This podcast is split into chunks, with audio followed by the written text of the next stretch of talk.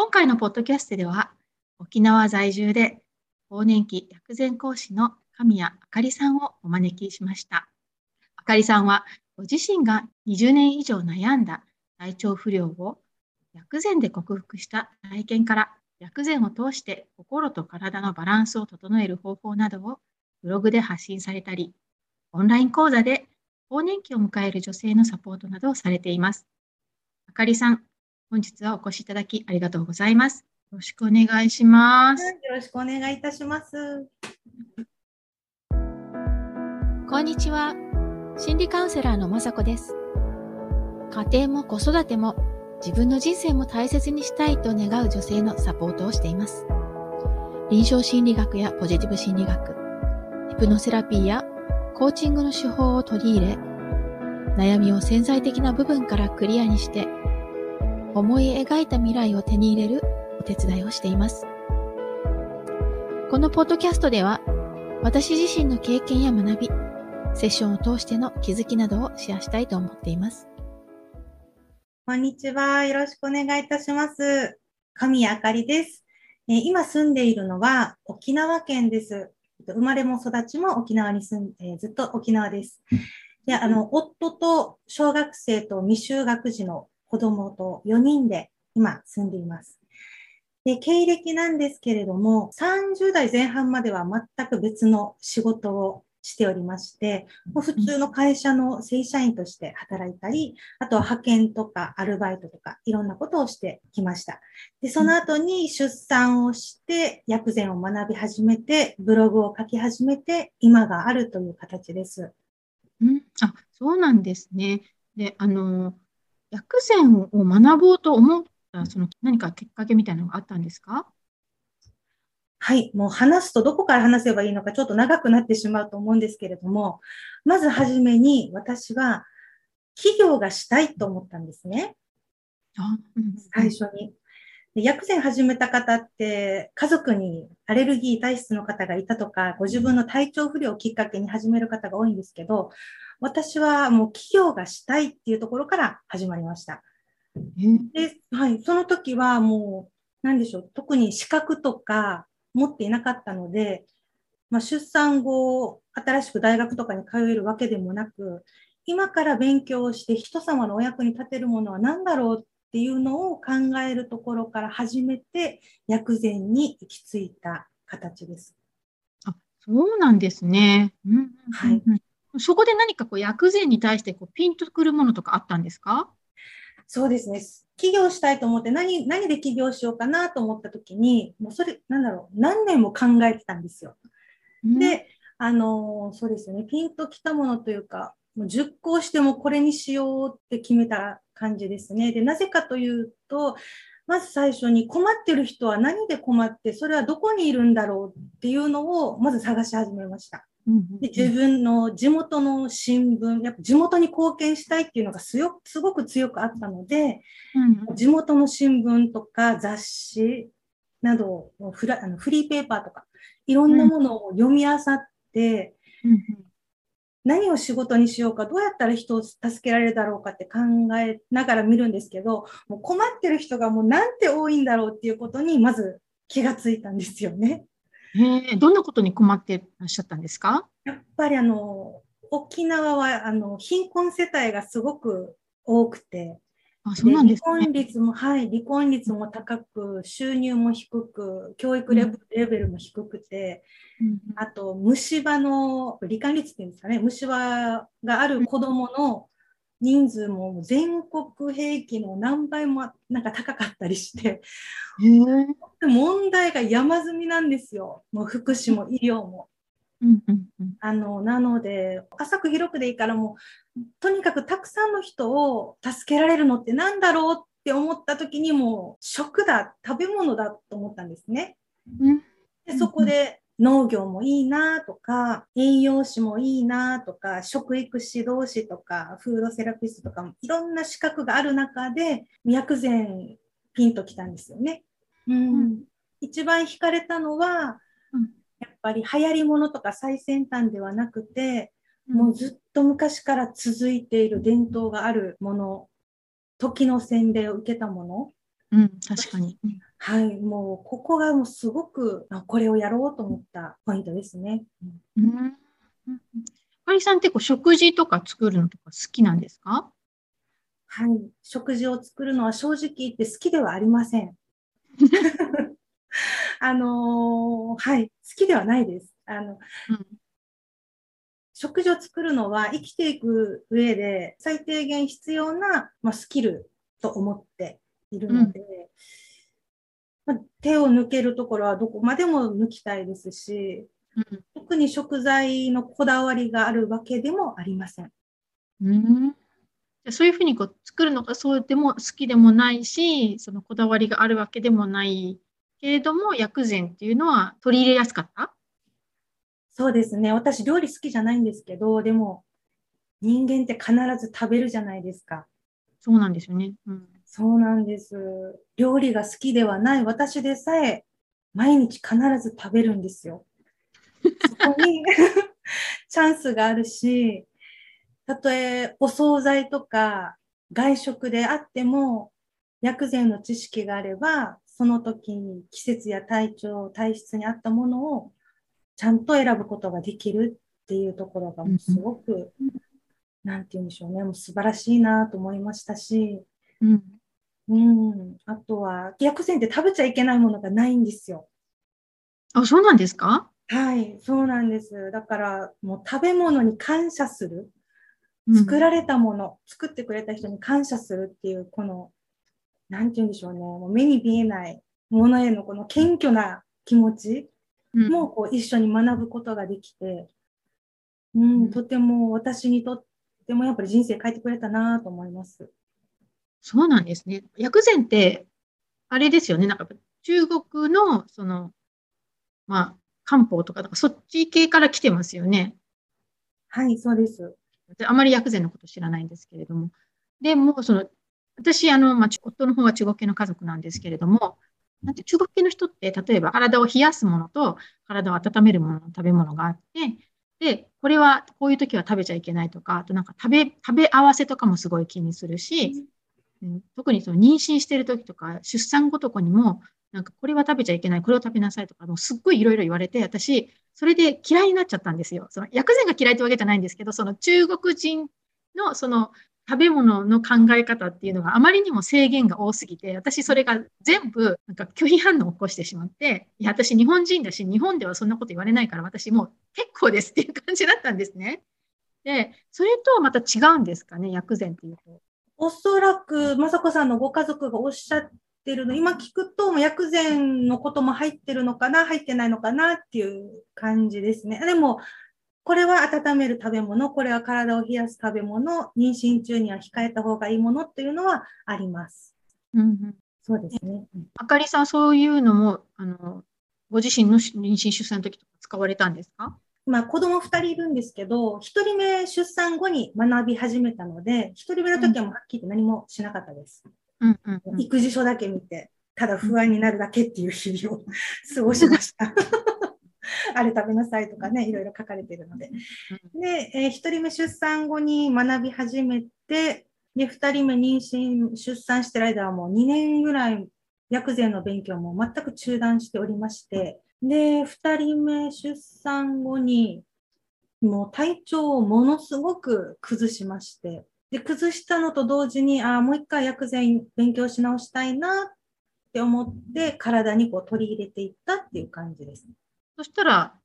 体調が良くなったりしたんですか？体調は良くなりましたね。もう見る見ると。うん、まあ、同時に漢方薬をもらったりして、うん、で、それで急激に一瞬でもう良くなったんですよ。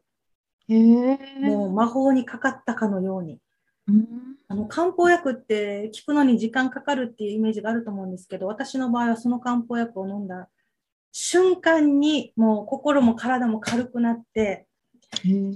で、もう中医学すごいと思って、あ薬膳のもとは中医学なんですけど、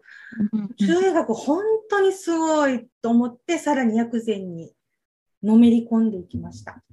うん。まあ、私の場合はどちらかというと、その体に効く効かないとかではなくって、その、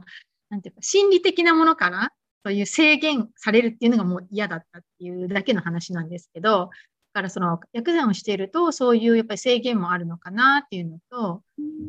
難しいのかなっていう気もするんですけど、どうなんでしょう？そうですね。あの、やっぱ広めたい私の立場としてはもう簡単ですって言いたいところなんですが、この中医学の薬膳の仕組みをきちんと理解するのは難しいですし、時間がかかります。ただ、それさえ身につけば、もう日頃の食事はとても簡単になります。あの、イライラしてるときはピーマンとか柑橘系食べようとか、元気がないなっていうときは鶏の胸肉食べようとか、うんうん、の調子が悪いときはキャベツ食べようとか、うん、もう使う素材はシンプルなものばかりですし、うん、体調も良くなりますし、何2人出産した後、やっぱ思ったのは、この基本の知識さえ持っていれば、いろんな情報に惑わされなくて済むなっていうのが、もうメリットだなと思いました。うん、うん、なるほど、なるほど。食事でその足りないものを補うみたいな、そんな感じですかね。そうです。補うのもありますし、バランスを取るといった方がしっくりきますね。うん。何かちょっと体調が悪い時っていうのは何かこうバランスが崩れてる時なので、その食事でバランスを取ってあげるみたいな。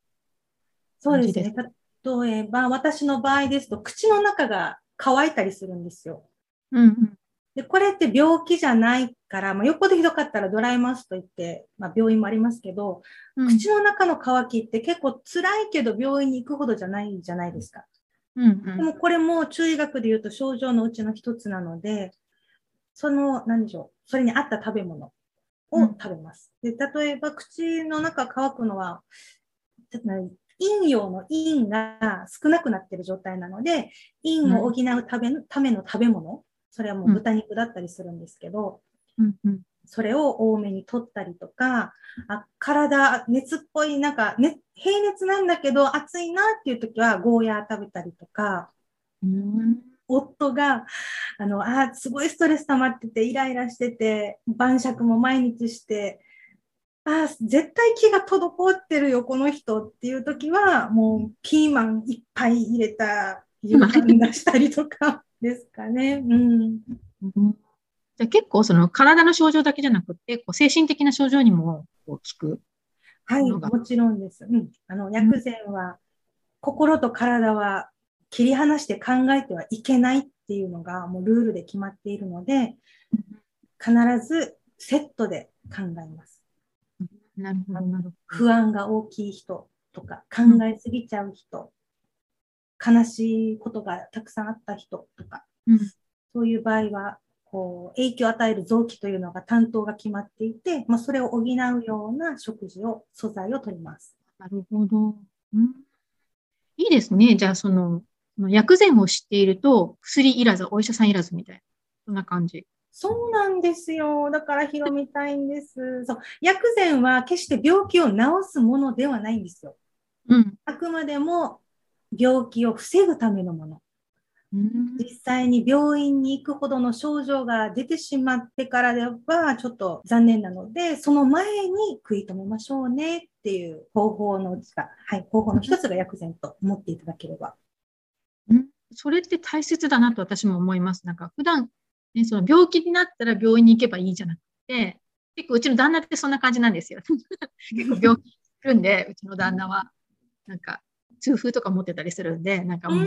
薬を手放せない人、タイプなんですよね。で、私はどちらかというと、日頃から運動したり、健康に気を使っているので、なんか病院知らずみたいな感じなんですよね。そ、ね、の差いいですよね。うん、本当にいいですよ。になるまで頑張って頑張って、結局理由わからないけど、薬飲めば、ま、治るみたいなふうに思ってると、なんか結局原因がわからないから、いつまで経ってもそこから抜け出せないみたいな感じになるじゃないですか。やっぱり病院の薬ってすごく大事なんですよね。あの頭が痛くて起き上がれないとか、膝が痛くて歩けないってなった場合、鎮痛剤とか炎症を治める、抑える薬って本当に生活の質を保つ上ではとっても大事なんですけど、でもそれって対症療法じゃないですか。うんうん、根本的な治療にはなっていなくて、やっぱり繰り返すことになってしまうので、そうじゃなくて、根本的にも体の中から食べ物でバランスを整えていく。そして症状を防いでいく。うのは本当に大事だなと思います。うんうんうん、あの、あかりさんは特にその更年期の方とか、更年期前の女性をサポートされてるんですけど、どうですか？更年期、更年期前。まあ多分私の年齢からして多分もうプレ更年期入ってると思うんですけど、あの、どういうお悩みが多いんですか？そういう方たちって。そうですね。お悩みとしては、もうちょっとしたもう症状が多いですよね。やっぱりこれ、こんなので病院に行っていいの？みたいな汗をかきすぎるとか、うん、頭がもうのぼせるとか、うん、眠れない、眠りすぎるなどですね。うん。なんか病気とは言えないけど、でも不調で生活の質が落ちてしまっているっていう方が多いかなと思います。うんなんかこう精神的、心理的な症状とかあります？それに伴って。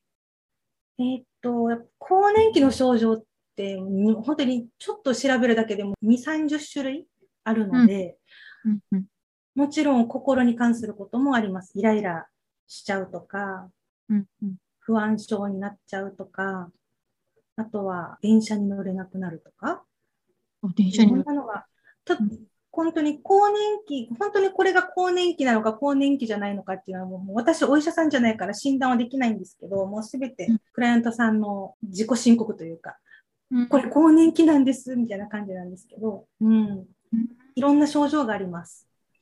更年期っていうと、やっぱりそのホルモン、女性ホルモンが減っていくから、それに伴ってその体調が変わっていくっていうか、体がその、その状態に、まあ、適応するまでのその適応期間がやっぱり数年間あるっていう感じかなと思うんですよね。だから、もう誰にでも起こりますよね、これってね。うんうん、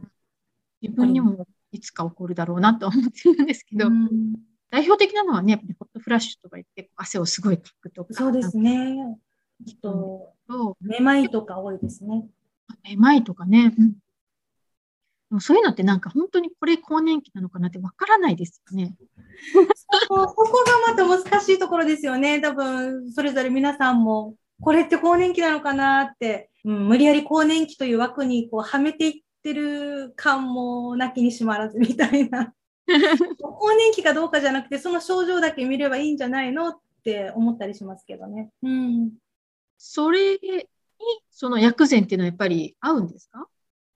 合うと思います。やっぱりあの、今は西洋医学では解決できないことを東洋医学も取り入れようという動きもたくさん始ま、あの、ありますし、うん、うん、すごくいいと思いますよ。やっぱり、なんて言うんでしょうね。更年期が何かはまあちょっと置いといて、この世代に出てくる不調って原因がわからない、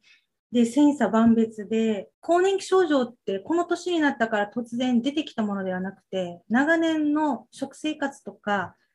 生活の習慣で、もういろんな積み重ねで出てくるものだと思うんですよね。もちろん遺伝的なものもあると思いますが。うんうん、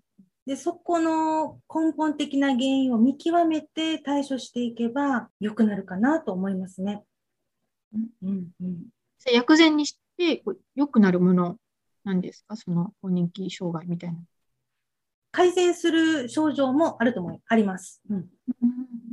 まあ、例えばそれがイライラとか、めまいとか、うん、良くなる場合もあるし、ならない場合もあるし、まあ、こういう曖昧な言い方をするしかできないのが申し訳ないんですけど、でも中医学って体の中とか生活習慣とか、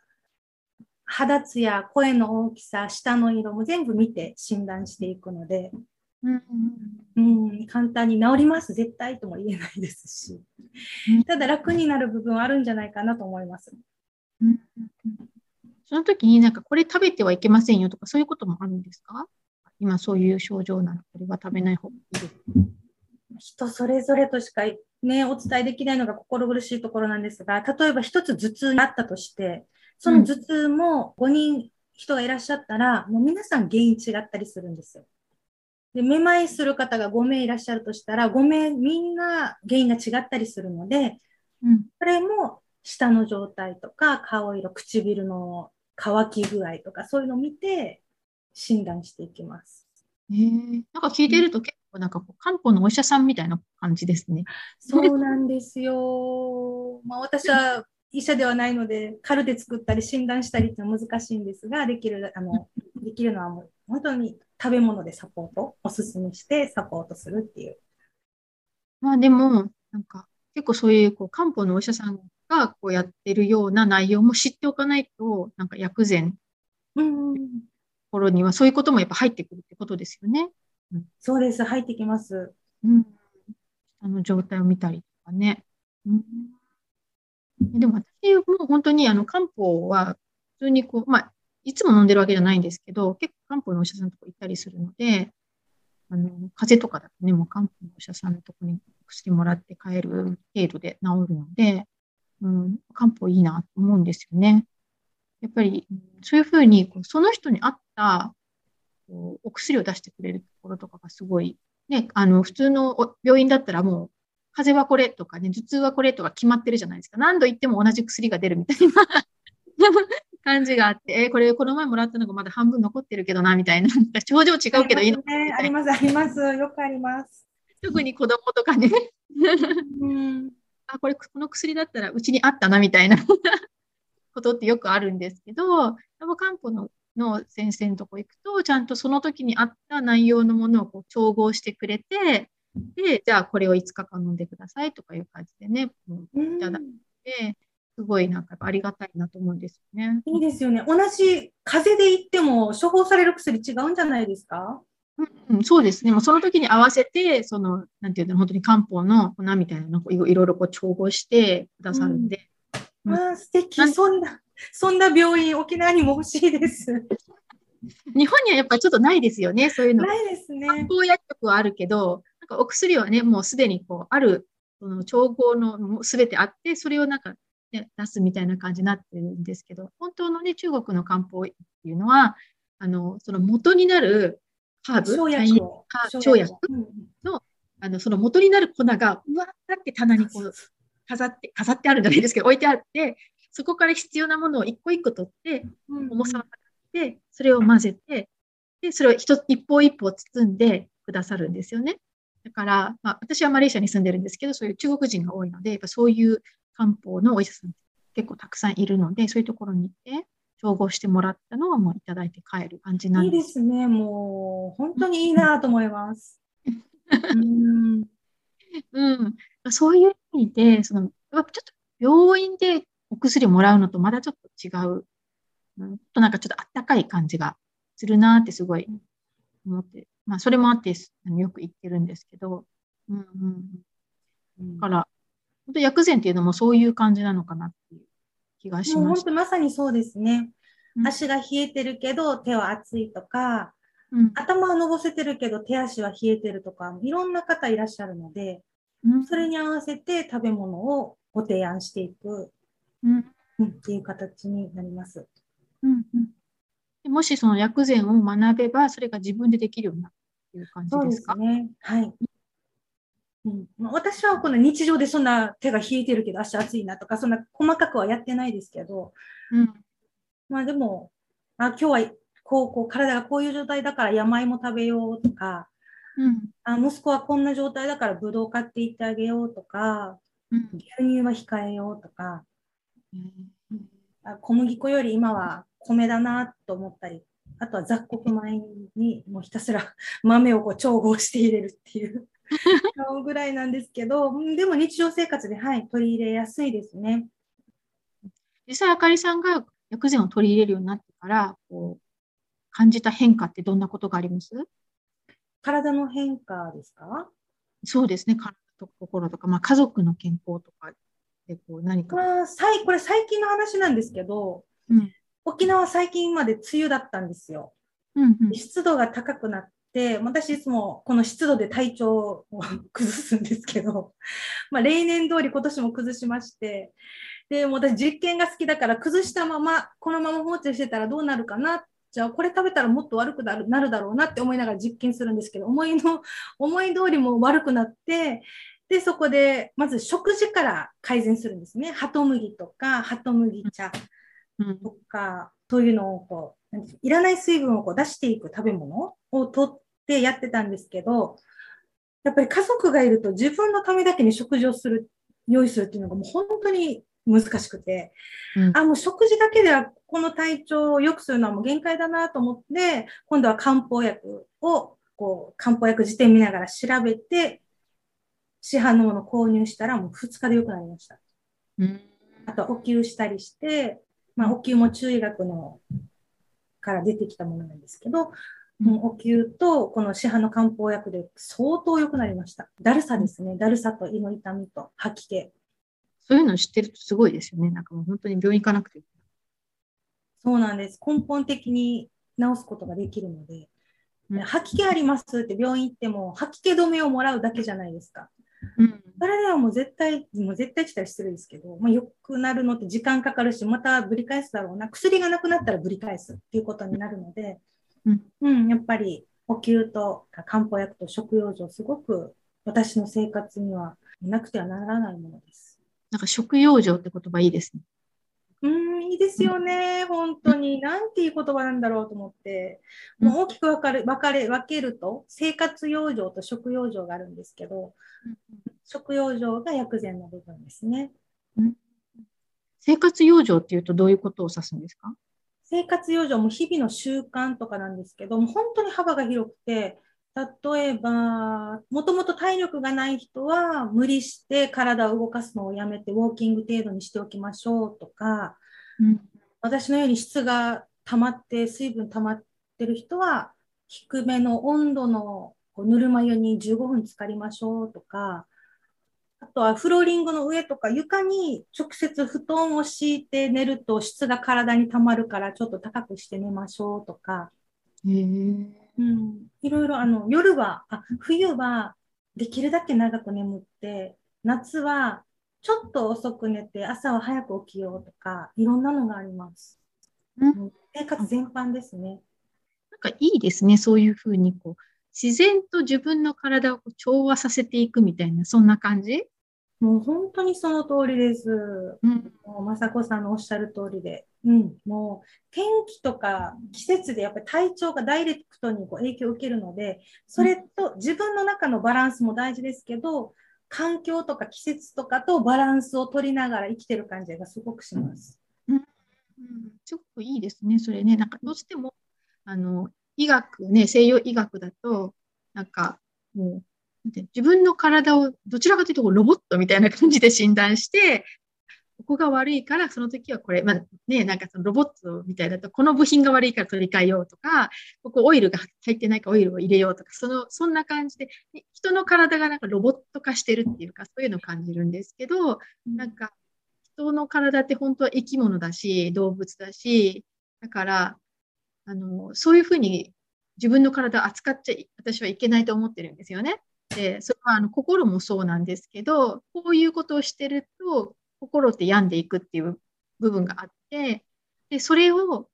機械的にこうやってしまうとどうしても、あの、うまくいかないことって多いんですけど、それをやっぱり自然の一部だと考えて、自分は生き物だから、やっぱそれに合わせて対応してあげることですごく心も元気になっていく。で、体も多分元気になっていくと思うんですよね。そこがやっぱり今の社会だとなんか自分の体を機械のように扱ってしまう人って結構多いんですけど人はそうじゃなくて私たち生き物で人間でで本当に生きてるから食べ物も必要だし食べ物以外に心の栄養も必要だしもちろん休養も必要だしっていうのを本当に本当にそこの部分であの植物を大切に育てるように自分の体も大切にしていくっていうのが本当必要なんだろうなっていうふうに最近思うんですね。だから、薬膳の考え方とか、そういう注意学の考え方とかは、どちらかというとそっち寄りなのかな。人を生き物としてこう全体的に見るみたいなところがすごくいいなと思いました。はい、もう本当にもう私が言いたいこと全部言ってくれて本当にありがとうございます。そう、あの、病院に行くと肩が痛いって言ったら肩しか見ないじゃないですか。うん、便秘して辛いって言ったらもう大腸しか見ないと思うんですけど、中学はそうではなくて、うん、じゃあ大腸弱ってる前にどこが病んでるどこが弱ってるのかなって見たりして、で、そうですね、さっきの話で言うと、中学で言うと、まず感情で悲しいっていう感情があったとしたら、悲しみすぎると肺が弱るんですよ。で咳とか喘息とかになったりしてで肺が弱ると次大腸が弱るんですよ。もちろんそれだけではないんですけれども。でじゃあこの便秘の原因って何だろうねっていうのを考えていったりあと秋になったから周りも乾燥してるからじゃあ肺も弱るよねとか季節とか天気とかいろんなものを見てそれとバランスをとっていくための知識というか知識です。いや、なんか面白いですね、薬膳。うん、面白いです。あの、はい、中学ってこう体を臓器5つに分けるんですよ。うん。まあ、西洋医学でいう、まあ、肝臓っていうわけではないんですけど、まあ、肝肝臓の肝と、心臓の心と、脾、脾臓の脾と、肺と腎臓の腎、この5つに分けて、でそれぞれをまた陰陽に分けてバランスをとっていくっていうような考え方で、これ全部つながっているし、でこの体はこう宇宙とか自然界全部ともつながっているよっていう考え方なんですよね。私は何でしょう、もう昔からそういう感覚はずっとあったんですけど、うまく説明ができなかったし、で、流行っていたスピリチュアルとかもそういうものの説明はしてくれなかったんですけど、まさか30過ぎて薬膳学び始めて、あ、ここに私が知りたかった答えがあるなんてっていう感動がありました。うん、うん、もう本当に雷に打たれたように衝撃を受けました。えー、なんか私もなんか今ちょっとブルブルって感じ。本当に。学べば学ぶほど謙虚になります。あ今夏なのに、例えば私が桜だとしたら、今夏なのに無理して咲こうとしてないかなとか、うん、蝶々だったとしたら、まあ冬に生きていけないのは当たり前だから、春まで待とうとか、うんうん、そういう謙虚な気持ちになります。いいですね、そういうのね。うん、いや、なんかそういう考え方がもっと広まるといいなと思いますね。そうなんですよ。一応目標は孫の代までにはこれが当たり前になるように広めていきたいと思ってるんです。家庭科とかで薬膳がね、学べたらいいですよね。そうそうそう、引用語行学説とか言って、あなたは自然とつながってるんですよ、みたいなのを、こう当たり前のようにこう生活の中でやっていけたらいいな、100年後、孫の代ぐらいまでにはこれを流行らせたい、まあ、流行りではないですけど、もう根付かせたいと思って、うん、やっています。うん、当たり前になるといいなと思いますね、本当に。本当に、本当にそうですよね。なんか、うん、なんだろうな。今の社会見てると、なんか、9時5時で働いて、その間、元気にこう仕事をしているのが当たり前とか、通勤2時間電車の中に座ってるのが当たり前とか、なんか、いつもスーツを着てるのが当たり前とか、で、このスーツ着てたりとかするじゃないですか。なんかそういうのって本当に自然界に反してるじゃないですか。そうですよね。うん、だからやっぱりこう不健康になるし、心を病んだりするし、自分に無理させて、で結局、それが周りにも影響を与える。自分が無理してると、自分の家族まで無理させてしまうっていう状況なのに、そこに気づけない今の社会ってなんだろうみたいな、みんな生きてる生き物なんだよって言いたい。そうですよね。私、田舎育ちだから、もう家の中にホタルとかいたり、井戸があったりした家だったので、自然とのつながり、自然、なんか、身についてると思うんですけど、都会生まれ、都会育ちの方って、やっぱりわからないと思うんですよね。うんうん、であの9時5時で働かざるを得ない方ももちろんいるし頑張らざるを得ない方々がたくさんいてで選択肢がない少ない方々もたくさんいて、まあ、時間の使い方とか食べ物の選び方とか、うん、その中でやっぱり何ができるかなっていうと必ずやっぱり人は食べるんだっていうところに思い思い至るので、やっぱり9時5時で電車乗ってやってお仕事しててもそこでお家に帰って、もうご飯作る時間ないって思って、もう惣菜買っちゃおうって思った時に、じゃあサラダ何買おうかなと思った時に、ポテトサラダとごぼうサラダあったとして、体に合ってる方を選べたらすごい素敵だなと思ったんですよ。うん、本当にそうですね。うんうん、食だけでも自然とつながってる感じ？そう、そうなんです。だから果物食べたいなっていう時も、バナナとリンゴどっちにしようかな？あ、今の私にはバナナだって、こう、思えたら、すごく良くないですか？なん、うん、いいですよね。なんか、生活リズムは変えられないとしても、そういうふうに食の部分から自分に対して、こう、自然の恵みをこう与えてあげる。今必要としてる。あげられるいうのはすごいいいなと思います。丁寧な暮らしとか無理にこう追い求めなくてよくて、うん、ご飯作る暇がないんだったら、まあ、まあ、100歩譲ってインスタントラーメン食べても、でも自分の体に合ったお茶を入れてあげるとか。うん、うん、もう本当にそれだけでも体ね、変わるというか、毎日必ずすることなので、うんうん、1日3食食べるとしたら10日間で30食じゃないですか。うん、1ヶ月だと100食ぐらいになるので、その積み重ねが10年、20年と続くと、本当に大きいと思うんですよ。本当にそうね。うん、そのお手伝いができたらなと頑張ってます。うん、いや、本当にいいなと思いました。なんか私も薬膳に 興味が出てきました。はい。うん、じゃあ、あのこれからあかりさんはご自身の活動を通してどんな未来を叶えたいですか？そうですね。先ほどちょろっと申し上げたんですけど、やっぱり孫の代までには、もうこの薬膳や食用場がもう当たり前なんだと思えるような社会を作っていきたいと思っています。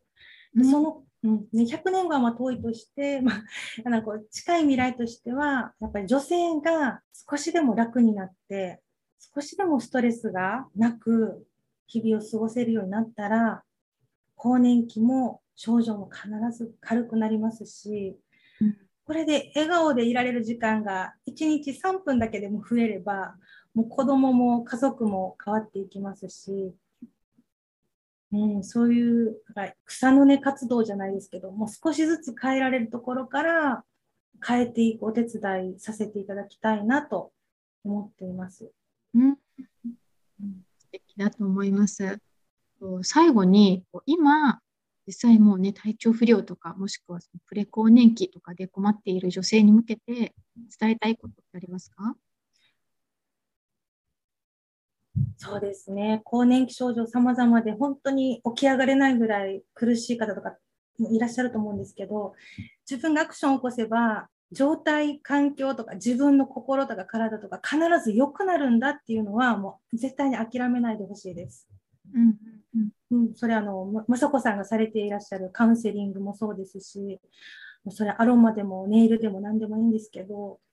うん、あのそうですよね。はい、何らかアクションを起こしてほしいですよね。うん、良くなる方向に向けて。あと、更年期の症状って、もう、とどのつまりストレスなんですよ。あ、そうなんですね。そうなんです。もう、ストレスなんです。それは、気候だったり、食べ物とか精神的なストレス、仕事のストレス、育児のストレス、親戚関係のストレス、いろんなのあると思うんですけど、ストレスなので、うん、そこを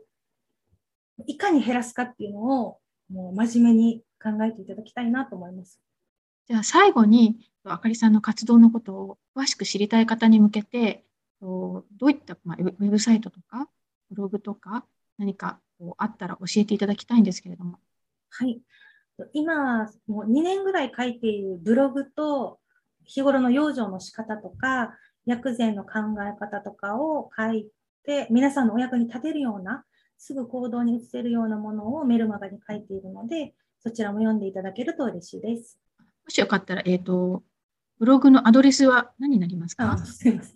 ゆくエリアドットインフォでよろしくお願いします。はい。ね、リンク貼っておきますので、ぜひ覗いてみてください。はい。ということでですね、今日は神谷あかりさんをお迎えして、いろいろね、お話を伺いました。あかりさん、ありがとうざいました。とんでもないです。お招きいただいて本当にありがとうございました。はい、失礼いたします。はい、あ聞いてくださった方もありがとうございました。最後までお聞きいただきありがとうございます。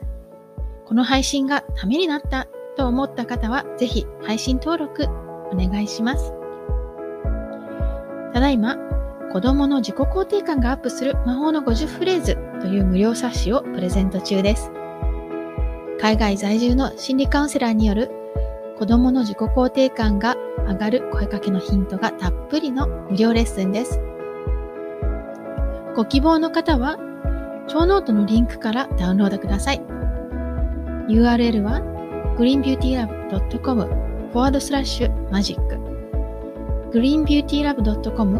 forward slash magic magic マジックですね。では今日もありがとうございました。